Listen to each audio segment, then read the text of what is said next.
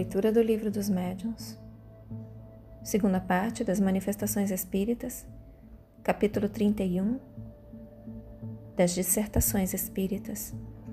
E a gente está vendo as, as, comunicações apócrifas. A gente está na, na leitura de item 30.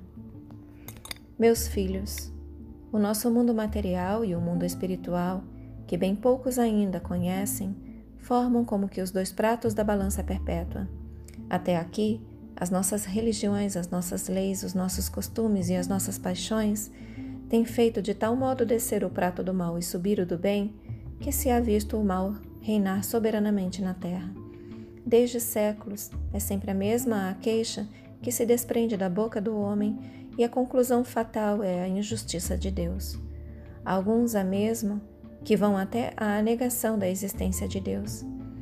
Vedes tudo aqui e nada lá. Vedes o supérfluo que choca a necessidade, o ouro que brilha junto da lama, todos os mais chocantes contrastes que vos deveriam provar a vossa dupla natureza. De onde vem isto?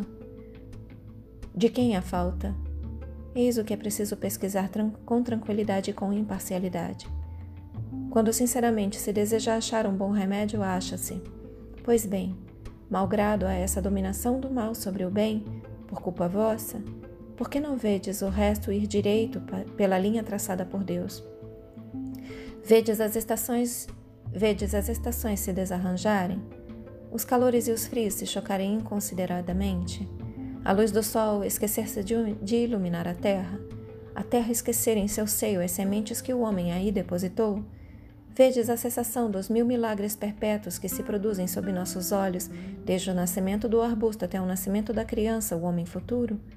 Mas tudo vai bem do lado de Deus, tudo vai mal do lado do homem. Qual o remédio para isto? É muito simples: aproximarem-se de Deus, amarem-se, unirem-se, entenderem-se e seguirem tranquilamente a estrada cujos marcos se veem com os olhos da fé e da consciência. Vicente de Paulo. E aqui uma nota.